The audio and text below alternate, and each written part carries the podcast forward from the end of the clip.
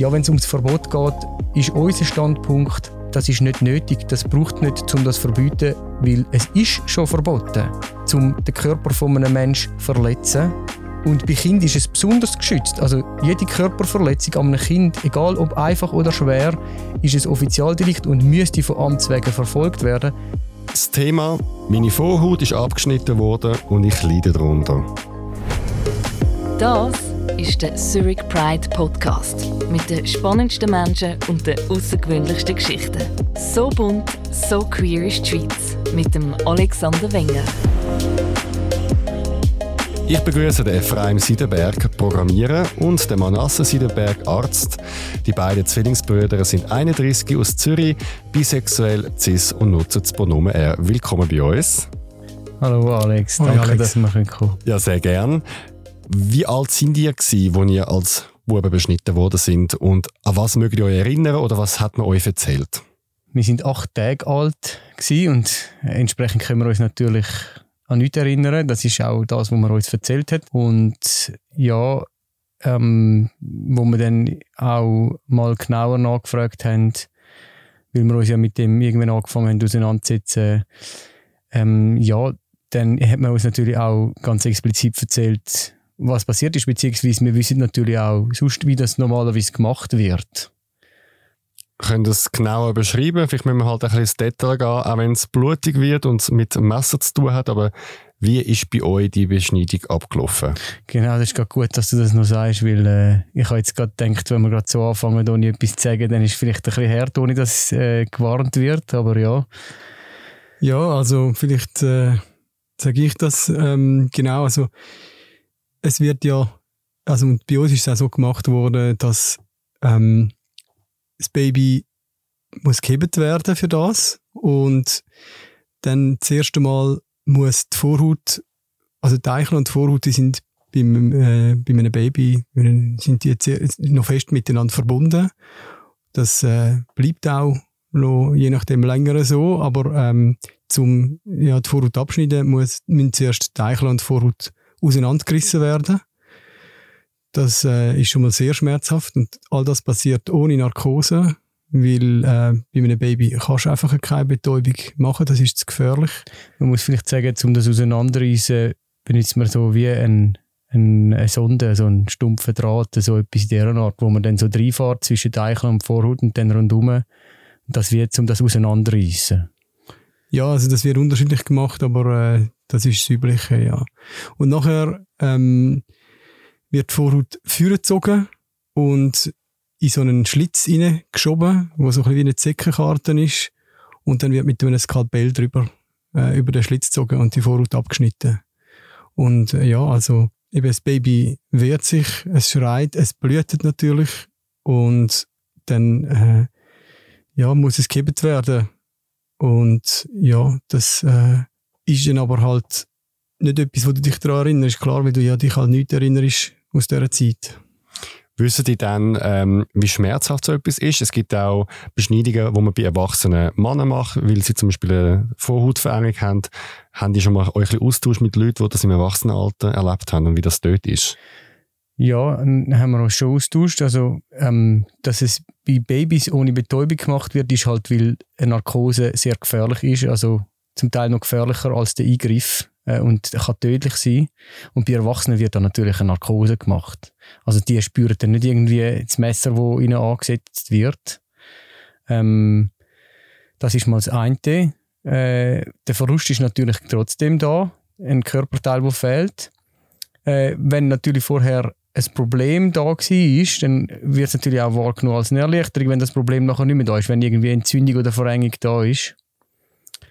Ja, was wir einfach auch wissen, ist äh, auch wissenschaftlich beleidigt, dass es einfach viel, viel häufiger gemacht wird, als es müsste. Es gibt immer auch Alternativmöglichkeiten, die in vielen Fällen gar nicht genützt wird, werden, weil der Körperteil sowieso als etwas Verzichtbares angeschaut wird. Und es gibt auch Männer, die über das reden, äh, nicht nur mit uns persönlich, äh, wo sozusagen als Erwachsene ähm, den Eingriff ähm, durchführen lassen haben.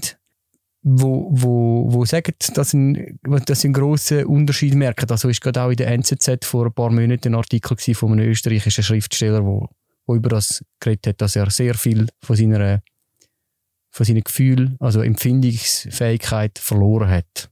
Wissen ihr, warum ihr beschnitten worden sind? Ich nehme an, ihr habt eure Eltern gefragt. Ja, das äh, wissen wir. Das ist eben halt äh, ein jüdischer Brauch und äh, weil eben das meine, unsere Eltern äh, wichtig war, ähm, haben sie das gemacht. Aber sie haben nicht einfach nur das gemacht, weil es ein jüdischer Brauch ist. Viele andere jüdische Brüche haben wir nicht praktiziert. Das ist eben auch etwas, wo äh, viele Leute denken, das sei etwas Gutes. Und unsere Eltern haben auch gedacht, das sei etwas Gutes. Bei unserem Vater ist es selber gemacht worden als Baby und es ist nie irgendwie ähm, ja, in Frage gestellt worden. Äh, und äh, ja, also grundsätzlich ist es einfach auch in ganz vielen anderen Kulturen, wo äh, ja, auf der ganzen Welt wird das gemacht und die Leute denken, das ist etwas Gutes. Was ist denn der Sinn dahinter? Also ein Brauch sein lange ja wie nicht, es muss ja wie einen Sinn dahinter haben oder eine Erklärung, würde ich jetzt meinen.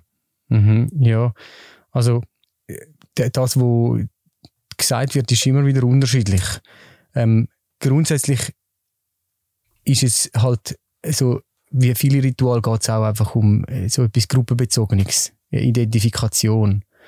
Das ist es ja auch äh, bei anderen, ja, auch Eingriff bei Kindern, die gemacht werden, andere Rituale, dass es einfach darum geht, irgendwie deine Identität an die Gruppe zu binden und so. Und das ist im Judentum spezifisch ist es dann einfach so, wird es im Prinzip präsentiert als Zeichen vom Bund mit, de, mit, mit Gott und wo, wo, wo sozusagen die Gemeinschaft eingeht durch das Ritual und das männliche Kind, also das männlich gelesene Kind wird so in die Gemeinschaft aufgenommen, während es bei den Mädchen kein so, ein, äh, kein so ein Aufnahmeritual gibt. Also der Mädchen äh, wird nicht abgeschnitten Es wird, gibt nicht einmal ein Ritual. Es wird einfach gar nichts gemacht. Es wird, auch nicht, es wird ja auch sozusagen das Narrativ ist auch eine Art Begrüßung vom Kind. Und das gibt es bei den Mädchen auch nicht.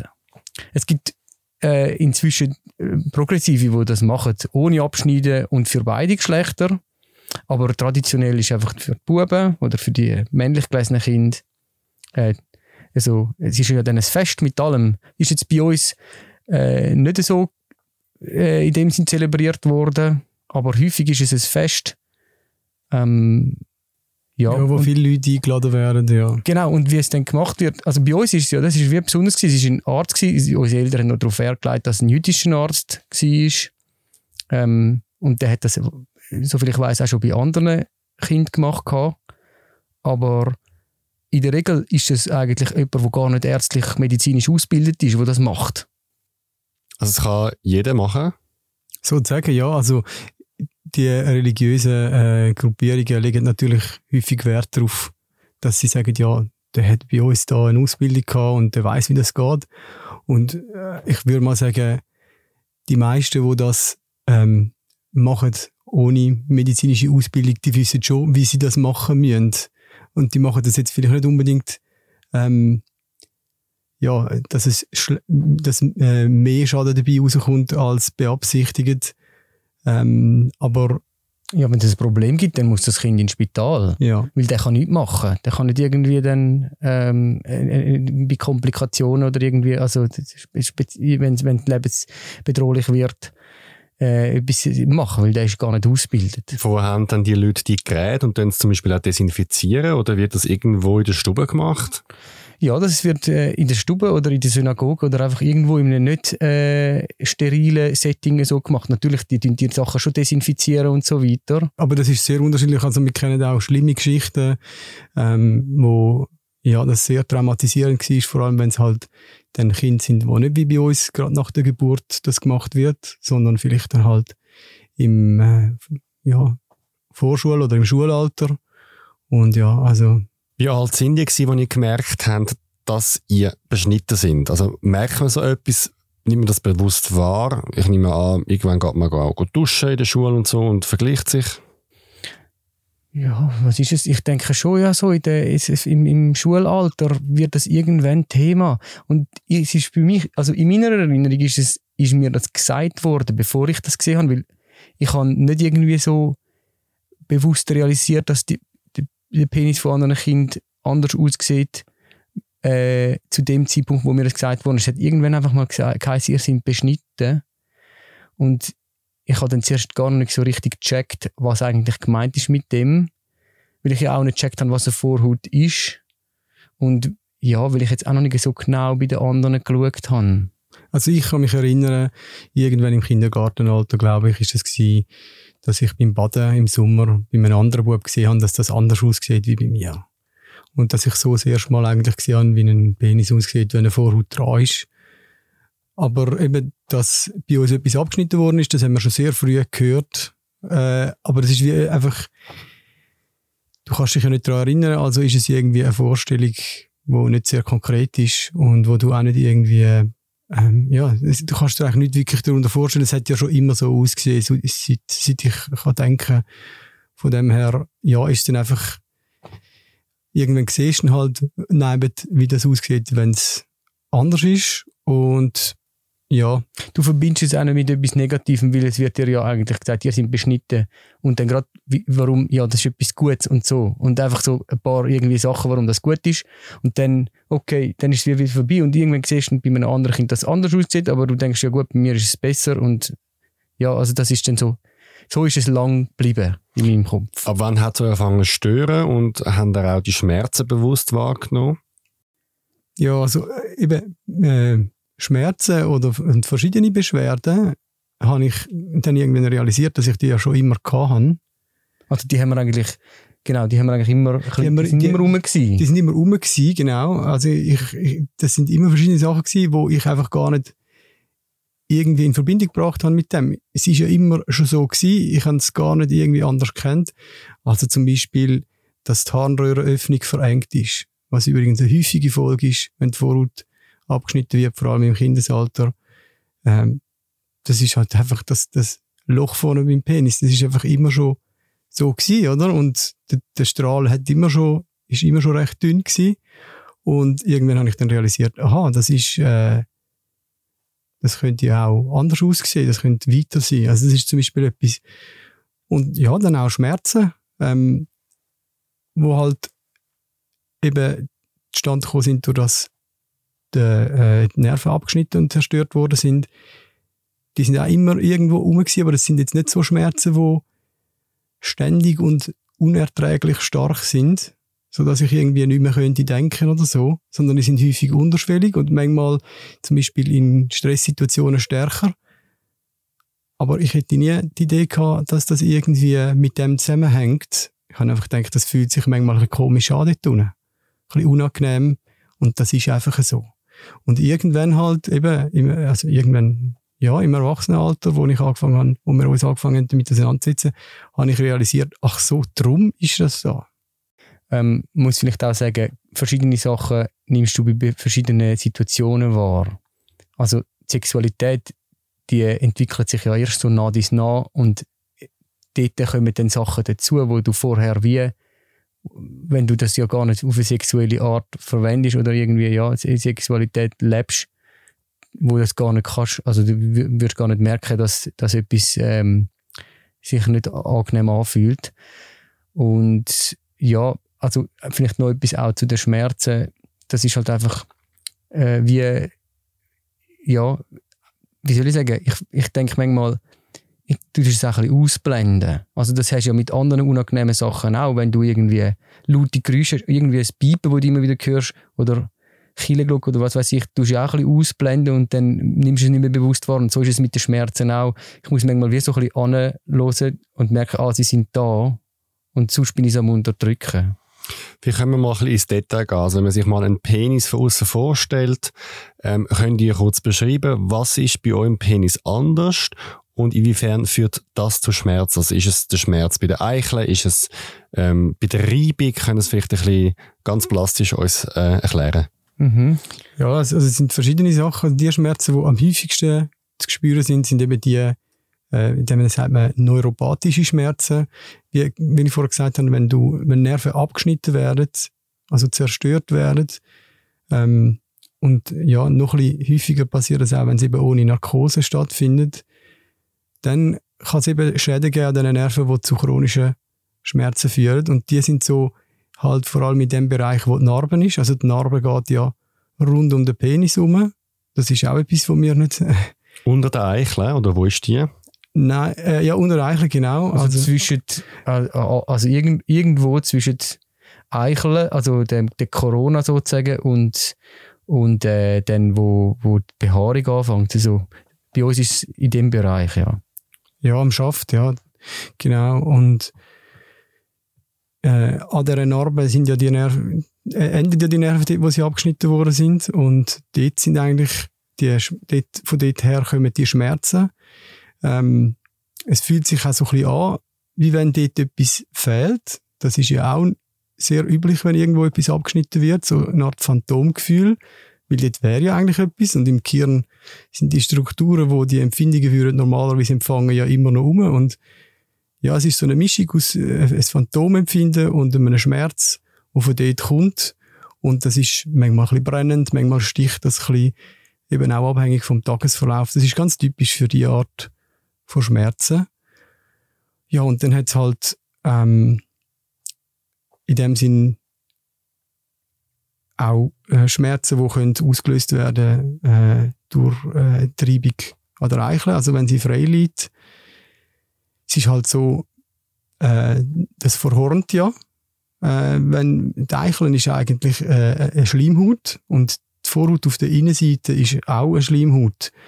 Und wenn die Vorhaut abgeschnitten wird und die Eichel offen frei liegt, äh, dann verhornt die, äh, die Haut, also die Schleimhaut trocknet aus und es bildet sich mehr Hautschichten, es wird dicker und ja, auch das fühlt, hat sich äh, komisch angefühlt und ich habe dann irgendwann angefangen, das abdecken mit einem Pflaster, dass das eben nicht mehr so außen exponiert ist und ich habe dann gemerkt, wie, ja, wie das einfach so ganz auch eine unterschwellige, unangenehme Empfindung ist, wo, wo geringer wird. Also, also du tust deine Eichel mit einem Pflaster schützen? Ja. Das machst du täglich oder nur wenn es sehr stark ist, der Schmerz? Tag ja, und Nacht. Tag und Nacht. Also ich habe angefangen, die verbleibende Haut, die ich noch habe, die verbleibende ähm, es ist ja immer noch ein, ein bisschen äh, bewegliche Haut dort. Ähm, die habe ich angefangen drüber legen, über die Eichel. Wenn, wenn der Penis schlaff ist, dann langt das auch gerade so, dass ich sich so ein bisschen drüber lege und für den Rest, äh, also ich heb das zusammen mit so einem Pflaster, wo ich drüber tue und das äh, ja, fühlt sich dann einfach besser an, weil es dann geschützt ist. Ist denn der Schmerz 24 Stunden oder ist er nur zum Beispiel beim Sex, ist es auch ein Unterschied, ob der Penis erregiert ist? Ja, also der Schmerz ist eigentlich immer irgendwie da, aber eben nicht immer gleich stark spürbar und manchmal tust du ihn auch ein bisschen ausblenden. Und ähm, beim Sex ist er zum Teil auch da. Es ist eben, also zum, eben, wenn ich angespannt bin, dann ist er manchmal auch, und, und, also dann spüre ich stärker, aber beim, beim Sex ist es unterschiedlich. Also am stärksten ist es eigentlich, äh, wenn, wenn du einen Orgasmus oder Ejakulation äh, gehabt hast. Und ähm, ja, es kommt halt auch noch darauf an. Also früher, ich, wir haben ja auch das eben ein bisschen ausdehnt, die Haut früher, und dort habe ich das auch noch nicht mit dem in Verbindung gebracht, dass es abgeschnitten worden ist, äh, habe ich halt, bevor ich das ausdehnt habe, habe ich halt auch nicht so viel in dem Sinne Hautreserve gehabt. Man muss sich vorstellen, dass ja die Vorhaut insgesamt etwa bis zur Hälfte von der ganzen Haut am Penis ausmacht. Und wenn du dann eine Erektion hast bei der Vorhaut, dann tut das ja wie so äh, ermöglichen, dass ähm, ja, ist die Hautreserve genau dafür da, dass sich der Penis kann vergrößern kann, aber ohne das spannt das. Und das ist auch schon mal ein Schmerz. Und bei mir ist dann auch äh, gewesen, ähm, so, dass, also, äh, dass wie zum Teil äh, wund worden ist, äh, weil das so gespannt hat. Also das, dazu muss man eben auch ein bisschen verstehen, wie die Vorhaut, wie der Mechanismus funktioniert, natürlicherweise. Weil das ja eben die Hautreserve, das ermöglicht, dass äh, wie, dass es so ein bisschen, bei- gerade bei der Penetration, dass es, das tut sich wie so am Gegenüber sozusagen abrollt, anstatt dass es einfach hin und her reibt. Und zudem ist es ja innen durch eine Schleimhaut. Und wenn die nicht hast, dann gleitet es auch weniger gut. Okay, du kannst Gleitmittel benutzen, aber es, es ist halt einfach nicht das gleiche Gleiten wie auf einer Aussenhaut. Und all diese Sachen haben dann zum Teil dazu geführt, dass es zum Teil sogar geblutet hat äh, oder einfach so ein bisschen wund geworden ist. Mit Schmerz ist das auch verbunden. Die Spannung alleine bringt schon Schmerz. Und ja, nachher ist es halt einfach auch noch dann, äh, dass du halt auch weniger, also du, du da du die Nerven ja nicht hast, spürst du ja dort auch, an dort, wo die Nerven wären, spürst du ja nichts. Könnt denn ihr Vaginal- oder Analverkehr haben? Also wenn ihr in jemanden eindringt, ist das auch mit Schmerz verbunden? Ich habe wirklich schon bei der Erektion Schmerzen, äh, einfach durch das Dehnen von der Haut. Jetzt eben, ich habe angefangen, die Haut ein bisschen auszudehnen. Das kannst du ja machen mit Haut. Wenn du daran ziehst, dann wird es mehr. Das ist wie wenn du dicker wirst, dann durch die Dehnung äh, wächst die Haut auch. Und ja, wenn man die Haut dort dehnt, dann äh, gibt es auch mehr. Das hat das ein bisschen gelindert, dass ich bei einer Erektion nicht schon so fest gerade Schmerzen habe, aber sie sind von Anfang an dort und sie sind während dem Sex auch immer spürbar. Aber eben, früher habe ich das auch nicht so realisiert, weil beim Sex bist du ja erregt und es ist ganz viel im Körper ab und hast Gefühle, die du sonst äh, nicht den ganzen Tag hast, oder? Und ja, ich habe halt einfach gedacht, das fühlt sich halt auch noch ein bisschen komisch an, aber das ist einfach so. Und inzwischen, wo ich bewusst darauf achte, merke ich, das ist unangenehm. Wenn ihr mit Menschen Sex habt, die haben ja mit äh, Männern bis Frauen Sex, ähm, ihr das auch ansprechen, dass sie zum Beispiel euren Penis anders mit anlangen oder weniger hart und wie ist das für euch, über das zu reden? Nachdem ich angefangen habe, mich mit dem auseinanderzusetzen, muss ich vielleicht sagen, dass ich irgendwann einfach praktisch keinen Sex mehr hatte für mehrere Jahre jetzt auch. Also irgendwie, äh, weiß nicht, sind das vier Jahre oder so. Weil es hat mich alles sehr verunsichert und ich habe auch sehr vieles anders angefangen gesehen von meinem und Beziehungsleben von vorher. Ähm, und ja, insofern ist die Frage wieso gar nicht so einfach zu beantworten, wie ich das mache mit Sexualpartner. Das ist jetzt erst wieder seit einer gewissen Zeit so, dass das wieder bei mir das gibt. Ähm, ich muss vielleicht auch dazu sagen, das klingt jetzt irgendwie mega wow, oder? So wie, äh, ich habe überhaupt nicht mehr Sex gehabt. Aber ich, ich habe auch gemerkt, de, zwar ist es mit Verunsicherung verbunden gewesen, aber es ist auch mit einer viel größeren Zufriedenheit verbunden gewesen oder irgendwie Ruhe, wo, wo eingekehrt hat durch dass ich Sachen einfach können begreifen ähm, Ich habe mich ironischerweise trotz weniger Sex sexuell erfüllter gefühlt. Ähm, weil ich einfach den Zugang auch zu meinem Körper bekommen habe. Und jetzt, äh, also du hast ja noch gefragt, ob Penetration möglich ist. Ja, das ist möglich. Ähm, ich habe äh, einfach dann auch wirklich die Sachen bei den sexuellen Kontakten, die ich jetzt hatte, wirklich sehr stark kommuniziert, wie das bei mir ist.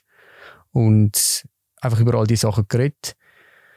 Ja, ähm, und man muss auch ein bisschen ausprobieren, will ich dort bewusster mit dem umgehen. Ich kann noch nicht sagen, ich kann noch nicht sagen, ich, ich mache so und so und so, weil es ist immer noch äh, so, was ich finde, ja. Ist ja. es dann auch mit äh, Scham verbunden bei dir, über das zu reden und zu sagen, hey, pass ein bisschen auf oder du musst es so heben? da ich halt wirklich jetzt offen über die Sachen rede, ist die Scham in dem Sinn nicht so groß, weil ich rede eigentlich in der Regel über das schon mit den Leuten, bevor es zu Sex kommt.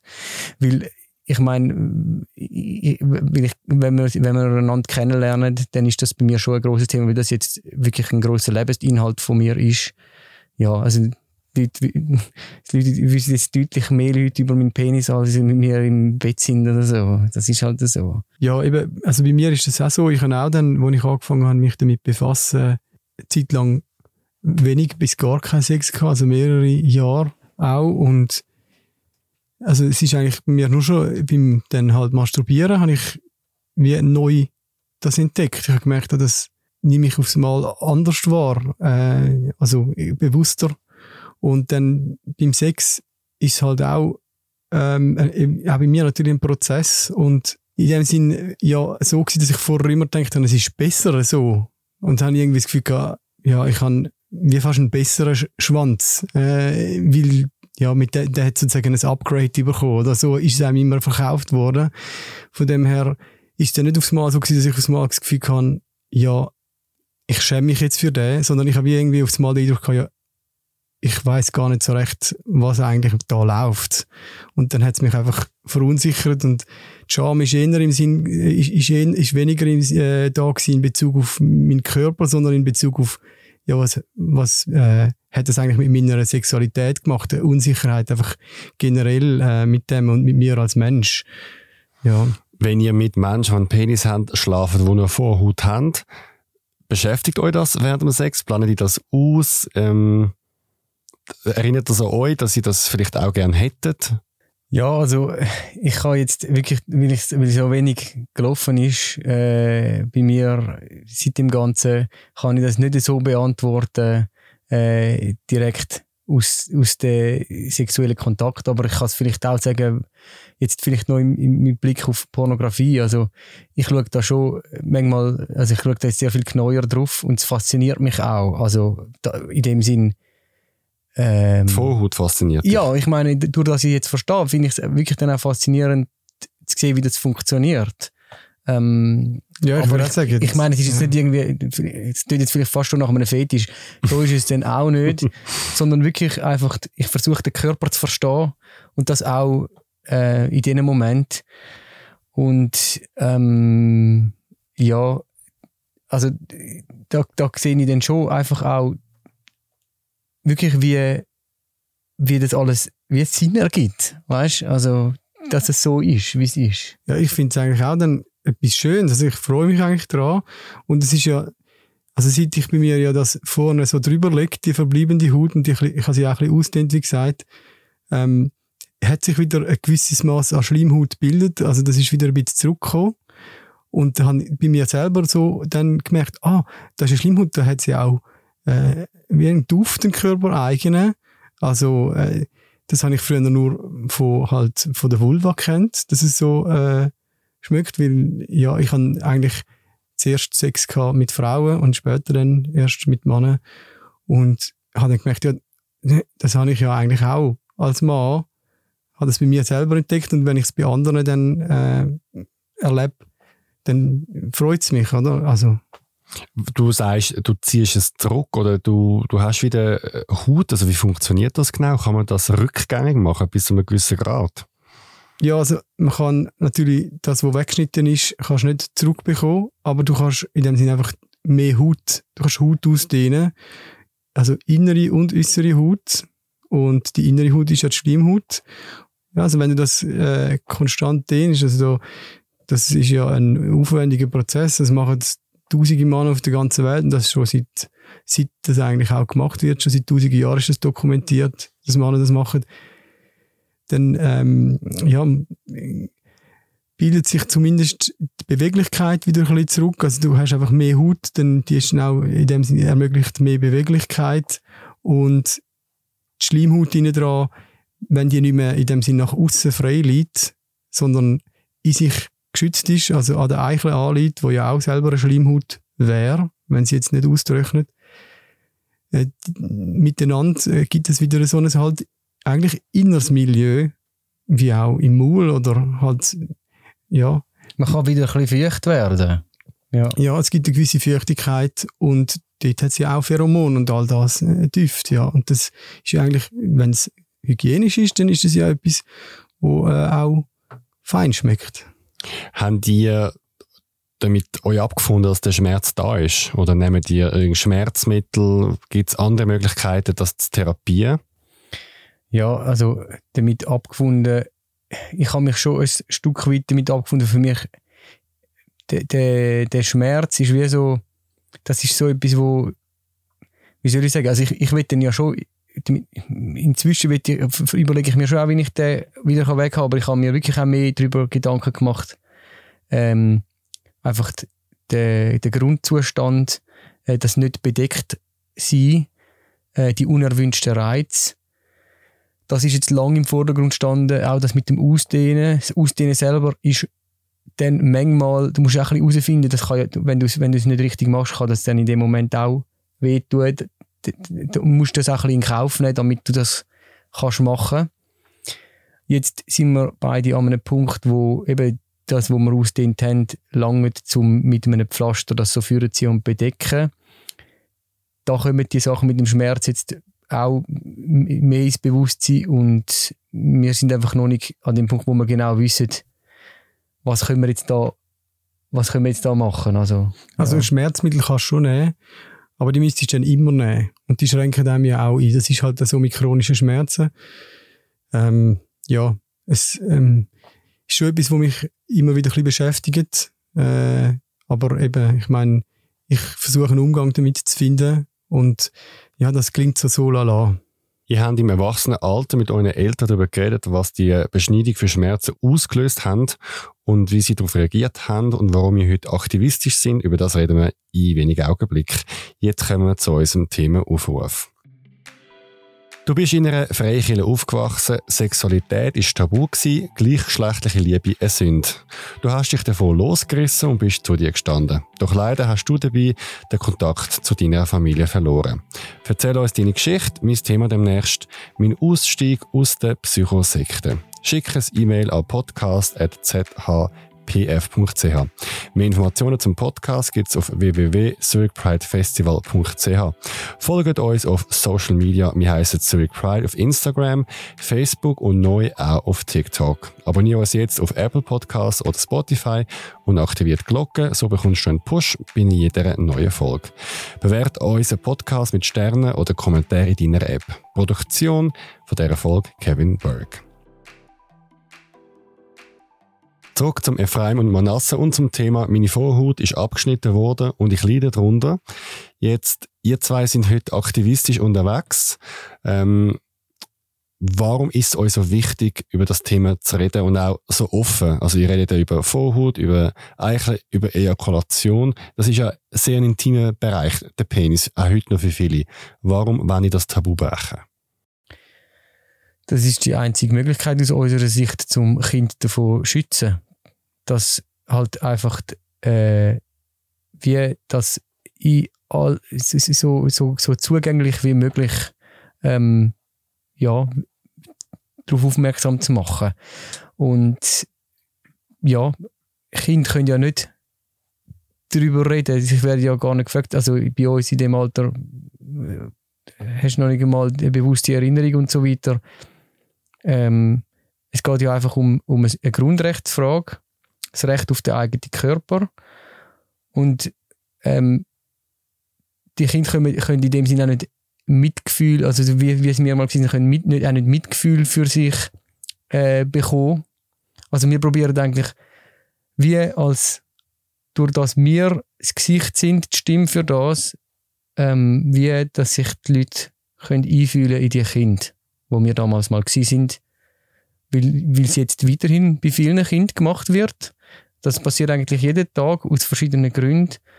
Und ähm, ja, also das verursacht dann halt auch immer wieder Leid, wo einfach nicht nötig ist. Ja, also man muss auch sagen, es ist für uns halt ähm, wahrscheinlich besser möglich als für viele andere über das zu reden, weil wir haben halt ja den Vorteil, dass wir zwei sind ähm, wo ganz einen ähnlichen Körper haben, wo auch sehr äh, konkret können das Erleben miteinander vergleichen und uns auch bestätigen dabei, wenn wir denken, ja, nehme ich jetzt das wirklich so wahr oder ja, äh, wie ist es bei dir? Und wenn dann der andere sagt, ja, stimmt, bei mir ist das auch so, dann ja, fühle fühl ich mich auch sicherer, mit anderen darüber zu reden. Weil sehr häufig kommen da Reaktionen wie, ja, das ist doch kein Problem. Es gibt so viele betroffene Männer, ähm, die gar kein Problem haben. Und also du wirst immer gerade sofort in Frage gestellt. Und also bei uns hat es auch länger gedauert, bis wir an den Punkt gekommen sind, aber wir haben gemerkt, ähm, das ist äh, für viele dann sehr äh, ein starkes Hindernis, um sich zu äußern. Und ja, wir, wir, äh, wir merken einfach, dass wir da ja, nur wenn wir darüber reden, kommen wir selber auch weiter. Vielleicht noch eine kleine Ergänzung, und zwar ist es auch wirklich so, dass äh, bei uns beiden kommen auch ein paar Sachen zusammen, die es uns vielleicht erleichtern. Ähm, wir wissen zum Beispiel von anderen Betroffenen, wo das aus, als medizinische Fehlbehandlung gemacht worden ist, dass sie halt, wenn sie darüber reden, dann wird es plötzlich irgendwie mit äh, Antisemitismus in Verbindung gebracht oder einfach den, den oder, oder also irgendwelche Minderheiten. Minderheitenfindlichkeit oder irgendetwas, genau. Und da wir halt den jüdischen Hintergrund haben, äh, kann uns jetzt der Vorwurf nicht so schnell gemacht werden. Wir können, wir haben wie da, wir können das auch, wir können das in dem Sinne auch äh, da besser in den Kontext setzen für uns selber. Und ja, wir haben einfach, wir haben einfach auch noch, dazu kommt, ich habe eine naturwissenschaftliche Ausbildung, der Mann ist Arzt. Das ist halt einfach auch noch eine Kombination, wo nicht dann bei allen gerade gegeben ist. Wir können das auch in dem Sinn vom medizinisch-körperlichen ja, wissenschaftlichen können wir das auch noch einordnen. Ihr habt es vorher gesagt, ich komme viel Gegenwehr über oder die Leute verstehen es nicht oder fangen es an erklären. Was sind so die häufigsten Aussagen, die ihr hört? Ja, da hörst du wirklich äh, eben häufig so Sachen einfach wie, ja, bildest du dir das doch vielleicht nicht nur ein, du meinst das nur eben. Andere haben auch kein Problem, das ist das, was sehr häufig kommt. Gerade von, äh, ich meine, ich habe das ja früher früher habe ich auch so gedacht. Ich habe ja auch gedacht, das ist nicht das Problem, sondern etwas Gutes. Und so habe ich auch reagiert, wo der Manasse mich zum ersten Mal auf das angesprochen hat. Oder in dem Sinn, das ist meine Haltung gewesen. Und es hat, ähm, wie, das ist etwas, was wir immer wieder auch von anderen erleben. Ich meine, ähm, ich, ich, ich akzeptiere, dass jemand sich gut fühlt mit dem. Äh, was, was, äh, was umgekehrt häufig passiert, ist eben, dass andere das nicht können akzeptieren, dass wir uns nicht gut fühlen mit dem, weil wenn es bei uns ein, ein Problem ist, dann, dann müsste es ja bei ihnen logischerweise auch ein Problem sein. Oder umgekehrt, wenn es bei ihnen kein Problem ist, dann darf es ja bei uns auch kein Problem sein. Da muss irgendetwas anderes der Grund sein. Ist denn das aus deiner Sicht fehlende Empathie oder warum gibt es so viel Gegenwehr bei dem Thema? Ja, ja, das, ja, das hat, denke ich, vor allem mit einem Mannenbild zu tun auch. Ja, das ist vor allem das, also fehlende Empathie ist wie Erfolg von dem. Ähm, äh, Schmerz oder fehlende Gefühle, also Gefühle, die verloren gegangen sind, Empfindungsfähigkeit, das wird irgendwie nicht so hoch gewichtet äh, im, männlichen, im Männlichkeitsbild oder im männlichen Selbstbild. Als Mann ist es wichtig, dass du kannst äh, hart werden sozusagen, dass du, dass du deinen dein, dein, dein Ständer hast, dass du kannst äh, Sex haben, dass du zum Orgasmus kommst. Penetrieren, ja. Ja, dass du etwas spürst dabei, dass du vielleicht nicht irgendwie, eben, dass du etwas spürst, ist vielleicht nicht so wichtig. Oder wenn du Schmerzen hast, pff, ja, ein, ein, ein, ein Mann, oder, der haltet das aus. So, also das sind wie einfach so, das ist so ein bisschen unterschwellig zum Teil auch mit dabei. Und da dabei entsteht natürlich auch fehlende Empathie, weil die hast du dann auch mit dir selber nicht so. Ihr habt einen Betroffenenverband gegründet, der heißt Prepus.ch. Prepus steht für, äh, ist französisch und heißt Vorhut. Was macht ihr genau dort und was ist euer Ziel damit? Ja, also wir versuchen eigentlich das zu machen, was wir jetzt da bei dir dürfen machen. Einfach mal darüber zu reden, dass das Leid verursacht, dass es viele gibt, die darunter leiden und eben sich nicht trauen, darüber zu reden. Ähm, es ist auch für uns nicht angenehm, das zu machen, aber eben wir merken, dass es halt einfach keine andere Möglichkeit gibt. Und wir versuchen natürlich auch, die Leute zusammenzubringen, die selber betroffen sind. Also einerseits direkt Betroffene, die also selber äh, bei ihnen die Vorhaut abgeschnitten worden ist, ähm, mit, uns miteinander zu treffen und auszutauschen. Und gleichzeitig auch sozusagen indirekt Betroffene gibt es ja auch Leute, die äh, zum Beispiel einen Sexualpartner haben, bei dem das ist, oder haben und oder sonst irgendwie in der Familie, wo gemerkt haben, dass es einfach etwas auslöst oder Problem bringt.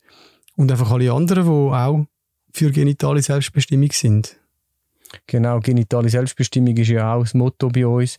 Und äh, also es geht natürlich darum, einen sicheren, geschützten Rahmen zu schaffen, um über das zu reden, ohne irgendwie Gaslighting, so von wegen, wo dir das wieder ausgeredet wird oder versucht wird, das zu machen dass du über deine Schwierigkeiten kannst reden äh, das ist also sozusagen innerhalb unter Betroffenen. Aber für, für Selbstbestimmung, Selbstbestimmung ist für mich eben auch, dass ich jetzt so offen darüber reden kann, weil es ist ja schon weg, der Körperteil, den kriege ich nicht wieder zurück. Aber ich kann, wie ich mit diesen Gefühlen umgehe, dass es mir nicht, dass es mir manchmal nicht gut geht mit dem, dass ich leide unter dem, kann ich selbstbestimmt umgehen. Ich muss mich nicht verstecken, ich muss mich nicht schämen für das. Ich kann sagen, das hätte niemand dürfen bei mir machen und das darf man auch nicht bei Menschen machen. Das ist das eine. Was wir natürlich auch machen, ist, wir gehen natürlich schon auch äh, die, auf die entsprechenden verantwortlichen Personen oder Institutionen zu. Also wir, sind, wir, wir wenden uns an Leute aus der Politik, aus der Medizin. Äh, Behörden. Ja, aus äh, irgendwelchen... Auch religio religiöse äh, Vereinigungen, wo wir versuchen, den Dialog zu haben. Ja, genau. Also, das die ansprechen auf ihre Verantwortung, weil wir finden eigentlich dass wir verantwortlich sind. Wir finden, die, die das machen, sollten anschauen, sich damit befassen und die, die eigentlich sonst einfach gesellschaftlich, rechtsstaatlich Verantwortung haben. Und vielleicht noch ein letzter Punkt dazu. Ein wichtiger Teil für uns ist auch der internationale Austausch. Gerade weil es so wenig Männer gibt, die sich trauen, darüber zu reden, ist es für uns einfach so, dass wir gemerkt haben, dass wenn man den internationalen Austausch hat mit anderen Organisationen in anderen Ländern, dass man dann halt mehr Leute findet. Sind ihr auch politisch aktiv und wären ihr zum Beispiel auch für ein Verbot von der Beschneidung in der Schweiz? Also ähm, politisch aktiv sind wir in dem Sinn, ja, dass wir äh, auf Behörden und äh, PolitikerInnen zugehen ähm, und, und das Thema ansprechen. Ähm, da haben wir auch in dem Sinn, da haben wir gelernt, wir sind ja schon Mitglied bei, bei deutschen Vereinen, betroffenen Vereinen, bevor wir unsere eigene gegründet haben. Und die machen das auch. Dort haben wir das so ein bisschen gelernt oder mitbekommen. Und ja, wenn es ums Verbot geht, ist unser Standpunkt, äh, das, ist wie, das ist nicht nötig. Das braucht nicht, um das zu verbieten, weil es ist schon verboten, um den Körper von einem Menschen zu verletzen. Äh, und bei Kindern ist es besonders geschützt. Also jede Körperverletzung an einem Kind, egal ob einfach oder schwer, ist ein Offizialdelikt und müsste von Amts wegen verfolgt werden, was es einfach nicht wird. Weil wer soll sich denn für das Kind wehren? Die Eltern wollen äh, der Arzt oder die Ärztin macht es. Und äh, ja. Und das Kind kann nichts dazu sagen. Genau, das Kind kann nichts dazu sagen. Und die Behörden wollen sich einfach nicht die Finger verbrennen. Darum, darum kommen sie mit ja, irgendwelchen Begründungen, warum das jetzt in dem Sinn okay ist. Also müsste am Schluss das Kind seine Eltern verklagen? Das wäre das wär wie so das, was müsste passieren, aber das ist wie auch nicht möglich wegen der Verjährung. Es müsste eigentlich einfach ähm, die, die Strafverfolgungsbehörde müssten, also ich meine, ich bin jetzt nicht irgendwie Jurist oder so, aber die müssten halt das Recht auf den eigenen Körper gewährleisten. Und wenn sie mitbekommen, und zum Teil wird das ja offen im Internet geschrieben, ja, wir machen äh, Beschneidungen, oder? Also ähm, in einer Arzt, äh, also in einer, in einer Praxis oder ähm, wenn jetzt irgendjemand Religiöses macht, die machen das ja offen und ich meine, die Behörden, die, die wissen das und die können, die können jederzeit etwas unternehmen und sagen, nein, das dürfen wir nicht machen. Das Kind hat das Recht auf seinen Körper. Ähm, und ja, Genau. Wie geht ihr mit euren Eltern mit dem Thema um? Was habt ihr ihnen schon gesagt? Ist das, äh, haben die schon darüber geredet? Ist das ein vorwurfsvolles Gespräch gewesen? Oder wie muss ich mir das vorstellen? Und was denken die heute dazu? Ja, also wir haben mit ihnen geredet und ähm, das ist nicht bei beiden gleich gewesen, weil also ähm, sie sind jetzt auch schon länger nicht mehr zusammen. Ähm, also mit der Mutter ist es eigentlich halt so nah dies nah äh, hat stattgefunden also es hat ja für uns auch ist ein Prozess gewesen. Ähm, am Anfang hat sie auch nicht so ganz verstanden, was jetzt sozusagen unser Problem ist. Aber wir haben dann halt ähm, uns auch selber, eben, wir sind selber, äh, haben wir einen bewussteren Umgang damit gefunden und besser können darüber reden und inzwischen nach mehreren Gesprächen und weil wir jetzt auch öffentlich aktiv sind, hat sie sich auch mehr damit befasst und hat, also hat realisiert, ja, das ist nicht gut gewesen und es tut ihr auch leid. Und unser Vater der lebt halt schon seit mehreren Jahren nicht mehr in der Schweiz und ja, da, wir haben eigentlich auch nicht mehr gesehen, persönlich seither. Und das ist jetzt einfach auch die Zeit, wo wir an das Thema näher dran sind. Und ja, ähm, da ist nicht so viel rausgekommen im Gespräch mit ihm. Was wünscht ihr euch für euch selber und für die nächste Generation an Buben? Also ich wünsche mir, dass äh, das einfach mehr Thema wird. Und davon würden alle profitieren, auch die, die nicht selber betroffen sind oder nicht, die schon erwachsen sind und nicht die Gefahr ist, dass irgendjemand kommt und ihnen einfach etwas abschneidet, weil die Vorhaut ist ein Tabu, äh, etwas tabuisiert, ist ein tabuisierter Körperteil und ist eigentlich etwas, wo für die Sexualität oder einfach sonst, es hat seine Bedeutung, seinen, seinen Wert und das wäre schon mal einfach etwas, dass man in dem Sinne körperfreundlicher äh, wird, nicht so, äh, ja, körperfindlich Sex äh, positiver ist, das ist das eine. Und das andere ist ähm, schon, dass Kinder von dem geschützt werden und äh, auch da, oder? Es geht um das Grundrecht, es geht um körperliche Selbstbestimmung. Und wenn du nicht kannst über deinen Körper bestimmen, äh, wenn dir kann einfach etwas abgeschnitten werden, ähm, und das am intimsten Körperteil, an deinem Genital, ja, wie viel Selbstbestimmung hast denn du noch sonst über deine Sexualität? Du kannst ja mit dem Teil nachher nicht mehr lieben. Äh, ja, du kannst, du kannst nicht in dem Sinn spüren oder Sexualität haben mit dem Körperteil und auch für deine Geschlechtsidentität ist der nachher verloren. Also all die Forderungen, die wir jetzt auch im, Pride, im Pride-Monat, wo wir, das, wo wir alles, äh, für das das steht, sexuelle Selbstbestimmung, wie soll das denn möglich sein, wenn du nicht mal über dein, dein Genital kannst selber ähm, bestimmen ja. Also ich will, genau, also das sehe ich genauso und dazu will ich noch sagen, äh, es gibt ja auch ganz viele Männer, gerade in der Schweiz, ähm, wo betroffen sind aus eben medizinischen Behandlungen, wo das ist einfach inzwischen klar, dass es gar nicht nötig wäre und in dem Zusammenhang finde ich, ich wünsche mir wirklich, dass einfach ein besseres Verständnis äh, entsteht, dass der Körperteil eine wichtige Bedeutung hat und etwas, äh, ja, für etwas Positives steht. Und ja, dass wirklich auch nicht einfach der so mir nichts, dir nichts an einem Kind abgeschnitten wird. Manasse, Efraim, vielen Dank, sind ihr heute da gewesen und haben eure Geschichte erzählt. Danke, Danke dass wir kommen können. Menschen, Geschichten, Emotionen. Das ist der Zurich Pride Podcast.